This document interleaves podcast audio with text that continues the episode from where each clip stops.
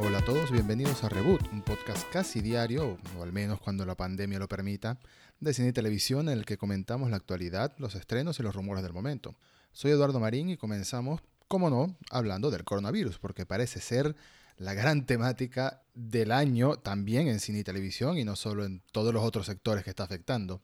Y han habido anuncios de fechas, nuevas fechas de estreno, en materia de algunos retrasos que ya se habían anunciado. Sony Pictures anunció que básicamente todos sus grandes estrenos que tenían pautado para este año, para 2020, se retrasan casi un año completo, o bueno, unos 8, 9, 10 meses, pero ninguno ha quedado para 2020. Todos han sido movidos a 2021, comenzando por ejemplo con la nueva película de Ghostbusters, de los cazafantasmas, que traía de regreso al elenco original, o al menos a los tres que quedan vivos del elenco original, incluyendo Bill Murray, que aceptó volver a aparecer en la película. Bueno, originalmente se tenía que estrenar en el mes de julio de este año y ha sido movida al 5 de marzo de 2021. La película de Uncharted, la película maldita de Sony Pictures, por así decirlo, que tiene tantos años en desarrollo, o al menos intentando desarrollarse, que estará protagonizada por Tom Holland y Mark Wahlberg, Tom Holland haciendo de Nathan Drake, el protagonista de los videojuegos, ya no se estrenará el 5 de marzo de 2021 como estaba pautado, sino que se traslada a octubre de 2021, exactamente el 8 de octubre de 2021. Y por último, de las películas de Sony Pictures, las más grandes, han anunciado que la película de Morbius, el hombre vampiro, por así decirlo, el vampiro supervillano de, de Marvel y Sony Pictures, que está protagonizada por Jared Leto, ya no llegará el 31 de julio de este año, sino que también se traslada el año que viene al 19 de marzo de 2021. Entonces, Sony Pictures aprovechó y anunció tanto retrasos como nuevas fechas de estrenos, mientras que originalmente Marvel había anunciado solamente que se posponían muchos estrenos, incluyendo por supuesto Black Widow, que tanto Black Widow como Mulan eran los estrenos más grandes que se esperaban para las próximas semanas. Bueno, anteriormente ya hablamos de que todas estas películas de Disney y Marvel se cancelaban, o mejor dicho, posponían sus estrenos de manera indefinida. Ahora Disney ha anunciado todas las fechas de estrenos que han pautado para tanto para Marvel Studios como para Lucasfilm, que de Lucasfilm está por ahí Indiana Jones 5 en proceso, comenzando su proceso, pero ahí va, como para las películas de Disney y los otros estudios de, de la compañía. Y lo que han hecho básicamente es mudar un estreno de una fecha que anteriormente le tocaba a otra película para una futura. Han ido como moviendo los renglones, por así decirlo, que tenían pautados de estrenos. Por ejemplo, Black Widow, que se estrenaba el 29 de mayo, ahora se estrena el 6 de noviembre. The Eternals, que se estrenaba en noviembre, ahora se estrena el 12 de febrero de 2021. Shang-Chi, la película de Shang-Chi, originalmente se estrenaba en febrero de 2021 y ahora pasa al 7 de mayo de 2021. Y ahí se ve el patrón, ¿no? Lo que hicieron fue mover renglones. Doctor Strange in the Multiverse of Madness se estrenaba en mayo de 2021. Ahora la nueva fecha de estreno es el 5 de noviembre de 2021. Thor Love and Thunder ha quedado para el 18 de febrero de 2022, retrasa unos cuantos meses. Black Panther, en cambio, la secuela de Black Panther, sigue con la misma fecha de estreno original del 8 de mayo de 2022, al igual que Captain Marvel 2, la secuela de la Capitana Marvel, que está pautada para el 8 de julio de 2022. Entonces, con la excepción de esas dos películas, las secuelas de Black Panther y de Capitana Marvel, todas las otras se han retrasado, eh, comenzando por Black Widow, que se espera que se estrene en noviembre, a principios de noviembre, coronavirus mediante, por supuesto. Crucemos los dedos de que, por favor, de aquí a noviembre ya todo haya vuelto a la normalidad, al menos lo más posible, que estemos en camino de volver a la normalidad por completo. Por ahora no han anunciado nada acerca de las series de Marvel para Disney Plus, específicamente hablando de The Falcon and the Winter Soldier y de WandaVision, que ambas tienen pautada su estreno para este, para este mismo año. Y por supuesto, como son parte del universo cinematográfico de Marvel, están conectadas a las películas directamente, lo más posible. No sabemos qué tan directamente, tendremos que esperar a verlas por supuesto, pero mi punto es que si en alguna de estas series se cuenta algo relacionado a algo que sucedió en Black Widow, eh, lo más probable es que posponga su estreno. Y, estoy mirando de reojo es a The Falcon and the Winter Soldier, es la más probable que tenga alguna conexión con Black Widow, de existir. Conexión directa me refiero, no solo personajes en el mismo universo. En cuanto a las otras películas de Disney, eh, Mulan se estrenará el 24 de julio, que originalmente iba a llegar en marzo, y julio lo veo aún más optimista que noviembre, muchísimo más optimista que noviembre. No lo sé, no, no, no creo que cumplan con esta fecha de Mulan. Quién sabe, pero no lo sé. Indiana Jones 5 ahora se estrenará en julio de 2022 en vez de julio de 2021, un año de retraso completo. Y por ejemplo, The French Dispatch, que es la nueva película de Wes Anderson, ahora llegará en octubre de este año en vez de julio de este año. Pero otro detalle muy interesante al respecto de estas nuevas fechas es que Artemis Fowl, una película que se supone que se iba a estrenar muy pronto en el cine, de Disney como tal, la compañía básicamente ha decidido pasar de ello, pasar, ya no la van a estrenar en el cine, nada, va directo a Disney Plus. No va a estar en cartelera ni un día.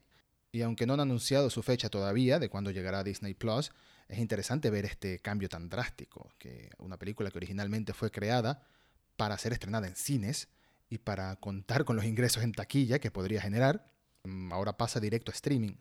Y menciono esto específicamente antes de hablar de The New Mutants, la película Los Nuevos Mutantes, que fue creada originalmente por Fox antes de ser adquirida por Disney, y ya hemos hablado de ella en el podcast varias veces, porque también, al igual que Uncharted de Sony Pictures, parecía estar maldita, ¿no? Tiene dos años esperando ser estrenada. Originalmente iba a debutar en el 2018, en mediados de 2018, y hasta el sol de hoy nada. Pues aunque tenía una fecha de estreno pautada para abril de 2020, o sea, este mismo mes en curso, eh, fue pospuesto su estreno, por supuesto, por el tema del coronavirus y la pandemia. Pero entre todo ese nuevo calendario de estrenos que ha anunciado Marvel y Disney, no han hablado de New Mutants. Nada, en ningún momento. Lo cual es bastante sospechoso. ¿Dónde están los nuevos mutantes? Lo más probable es que eh, en algún momento anuncien algún plan, un estreno, no lo sé, quizás en julio también como Mulan, aunque de nuevo repito que pensar en julio en salas de cine llenas, lamentablemente no lo veo muy probable. Quizás sí, ojalá me equivoque. Ojalá sea nada más que estoy siendo mal pensado, que estoy siendo pesimista. Ojalá, cruzo los dedos de verdad. Pero no me extrañaría de que los nuevos mutantes también diera el salto directo a streaming. De hecho, de esa posibilidad se viene especulando, ojo, especulando, nada oficial, durante muchísimos meses desde que Disney terminó de comprar Fox. Si terminará llegando a Disney Plus o a Hulu, que también es de Disney, no lo sé, no lo sé. Habrá que esperar, pero me parece muy extraño que la película volvió a quedar en el limbo. Yo no es que crea que la película va a ser muy buena, sencillamente tengo mucha curiosidad de verla. Han sido muchos años de espera. Pero bueno, por lo pronto así queda el calendario de Marvel y Disney. Muchas películas se han rodado a unos meses más adelante, Black Widow en noviembre, The Eternals en febrero, Shang-Chi en mayo, Doctor Strange 2 en noviembre del año que viene y Thor Love and Thunder en febrero de 2022. Así que ya tenemos un nuevo calendario de estrenos para la fase 4. Toca esperar qué pasará con las series de Disney Plus y qué pasará con los nuevos mutantes. Una noticia muy cortita que no quería dejar de mencionar, y esta vez de verdad es cortita, que sé que hay veces que digo que es cortita y hablo mucho, es que la próxima película de Ant-Man, eh, que por ahora no tiene título oficial, así que vamos a decirle Ant-Man 3 nada más, será escrita por uno de los guionistas de Rick and Morty, aunque el director Peyton Reed regresará para volver a dirigir esta película, al igual que lo hizo con las primeras dos entregas del personaje, Marvel parece haber contratado a Jeff Loveness, quien entre sus trabajos tiene haber sido guionista de episodios de Rick and Morty y productor de Rick and Morty también, al igual que ha trabajado como guionista para el show en vivo de Jimmy Kimmel, que es uno de esos talk shows de Estados Unidos, entonces, mi punto es que claramente volvemos a corroborar que la tercera película de Ant-Man volverá a apoyarse mucho en el humor. Y esto es algo que siempre ha sido parte de la esencia del personaje, sobre todo, vamos, contrataron a Paul Roth para interpretar al personaje, que es un actor 100% de comedia, aunque también hace otro tipo de películas de vez en cuando, y no lo hace nada mal. Así que, de nuevo, la tercera seguirá con esta onda. Lo interesante es que, aunque Ant-Man and the Wasp, la segunda película del personaje, tuvo mucha comedia, em, también planteó las bases de elementos tan importantes del universo cinematográfico de Marvel como es el reino cuántico, que ya vimos que en Avengers Endgame fue un factor clave para solucionar la lucha contra Thanos. Entonces, esta tecnología que tiene tanto que ver con Ant-Man, con el personaje, con Hank Pym, que es el personaje de Michael Douglas, y toda la ciencia detrás de las habilidades del superhéroe, son lo que hace que sea interesante cada vez que van a estrenar una de estas películas, porque quién sabe qué otra pieza, elemento clave salga para tener influencia en, en el resto de películas. Sobre todo porque ya sabemos, después de que vimos Captain Marvel y su escena post-crédito, siendo más específico, que el futuro de Marvel, no hablemos de la fase 4, quizás más allá, tiene mucho que ver con, el lado cósmico del universo. Es decir, con más razas alienígenas, más viajes interplanetarios, más aún de lo que ya de por sí hemos visto.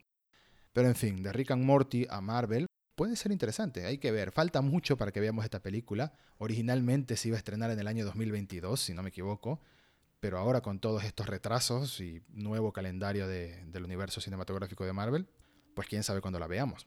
Apostaría que no va a ser antes de 2023. Y lo último de lo que vamos a hablar es de Han Solo, pero no el Han Solo de Harrison Ford, sino el otro Han Solo, el del actor Alden Ehrenreich. Siempre tengo que hacer una pequeña pausa antes de pronunciar ese apellido. y es malas noticias, de verdad son malas noticias. Yo sé que solo a Star Wars Story no es una película popular, técnicamente no es una película muy buena que digamos tampoco, pero yo le tengo cierta estima a esa película, aunque soy bastante crítico y creo que ya a estas alturas lo he demostrado con la nueva era de Star Wars, por así decirlo, la era de Star Wars de Disney en el cine, al menos hasta ahora, habiendo disfrutado básicamente, de verdad disfrutado eh, de Force Awakens y por supuesto Rogue One, que me encanta Rogue One, es una película excelente, es, la, es mi película favorita de los últimos años de Star Wars. Con Solo pasa una cosa, y no quiero entrar de nuevo en territorio de spoilers porque creo recordar que en algún episodio anterior ya hablamos de esta película, si no me equivoco, era al menos mencionando de que tendría potencial de una secuela de algún modo, pues esa secuela no tiene muchas probabilidades de hacerse realidad. Y eso son palabras de John Kasdan, guionista de la película, a quien un fanático en Twitter le preguntó que si tenía alguna novedad, algún detalle, alguna luz al final del túnel acerca de una secuela de Solo o estaba completamente centrado en trabajar en Indiana Jones 5. Por cierto, John Kasdan está escribiendo Indiana Jones 5 en este momento y John Kasdan es alguien que tiene mucha experiencia en el mundo de Lucasfilm, dado que su padre es Lawrence Kasdan, quien escribió El Imperio Contraataca, el episodio 5 de Star Wars, y también The Force Awakens, así que es una familia, o al menos un padre y un hijo, bastante relacionados a esas dos grandes franquicias que son Star Wars e Indiana Jones. Pero bueno, al caso, Kasdan, hijo, le responde al fanático en Twitter que no cree que nadie esté interesado en hacer una secuela de Solo, al menos actualmente. También dice que cree que la idea de una nueva película de, Han Solo sería difícil de vender o de convencer a Disney. Y además la situación de Star Wars en Disney Plus ya está bastante llena. Por supuesto refiriéndose a que hoy en día para Disney Plus Lucasfilms está desarrollando la segunda temporada de Mandalorian, la primera temporada de la serie de Cassian Andor, que es un spin-off de Rogue One, un spin-off de un spin-off, por así decirlo. Y además espera que Obi-Wan Kenobi tenga su propia miniserie en la plataforma. Así que entre eso y que está de lleno trabajando en Indiana Jones 5, parece que es muy poco probable que exista una secuela para Solo. Y es que claramente lo dice, no cree que nadie esté interesado en hacerla. Y no me extraña, porque Solo quizás no fue tan rechazada por muchos fans, que de nuevo no, no, no quiero hablar de fans, pero quizás no fue tan rechazada por muchos fans como lo fue The Rise of Skywalker, pero sí tuvo mucho rechazo por el hecho de, bueno, de ser una historia de Harrison Ford sin Harrison Ford. o mejor dicho, de ser una historia de Han Solo sin Harrison Ford, personaje con el que el actor estaba asociado por más de cuatro décadas. Y aunque, de nuevo, defiendo la película como que hizo algunas cosas bien, es el final de la película el que me duele, de verdad. Es el final de la película el que me duele. Es esa puerta abierta que dejaron a una secuela involucrando a uno de los personajes, a uno de mis personajes favoritos de Star Wars en cuanto a villanos. Em, es que no quiero decir más por, por spoilers y ese tema, pero todo el que ha visto la película sabe de quién estoy hablando. Me quedé con ganas de ver en qué continúa esta historia y sé que no soy el único, porque solo no es una película perfecta, es una película entretenida, pero con un final interesante, que además te deja ahí claramente con un cliffhanger de esto continúa. Y no va a ser así. Es muy poco probable que sea así. Kasdan dice que ni siquiera en Disney Plus tiene probabilidades aparentemente. Entonces, bueno, no creo que vaya a existir esa película quizás Disney y Lucasfilm deciden concluir esta historia en un cómic o en un libro. Mm, no creo que en una serie animada, o quizás en una serie animada, pero es que no veo a los actores involucrados en solo, en el live action de solo, no los veo participando en una serie animada. No lo sé. Estoy un poco pesimista de nuevo, pero hasta ahora solo se queda sin secuela hasta nuevo aviso y es probable que sea para siempre. Así que bueno, tendremos que inventarnos nosotros mismos cómo concluye esa historia y qué fue lo que pasó antes de que Han Solo se encontrara con Luke y con Leia en, en episodio 4. Y bueno, esto ha sido todo por hoy, pero hoy sí aprovecho y dejo no uno, sino dos bonus, dos videitos que tengo tiempo sin hacerlo. El primero es el tráiler de Península, que es la secuela de Train to Busan, una película surcoreana de terror que se estrenó en 2016, película de zombies, que fue una muy grata sorpresa, de verdad es una de las películas de zombies que más me ha gustado, así en definitiva. Corea del Sur hace muy buen cine, y no solo en dramas o en suspensos o en películas históricas, no lo sé, también hace muy buen cine de terror por lo visto. Train to Busan fue una prueba de eso. Y ahora Península es la secuela que se desarrolla unos años después. Creo que no son los mismos personajes, pero sí es el mismo universo. es una historia que se desarrolla en el mismo universo de Train to Busan, ya cuando el mundo está básicamente destruido. Y se estrena en algún momento de este año. Quién sabe cuándo. Pero dejo el tráiler en las notas del episodio, del mismo modo que dejo un video, que es un cortometraje del director David Sandberg, que es aquel cineasta que se encargó de dirigir Shazam y la película de Annabelle Coming Home, creo que es la precuela de Annabelle.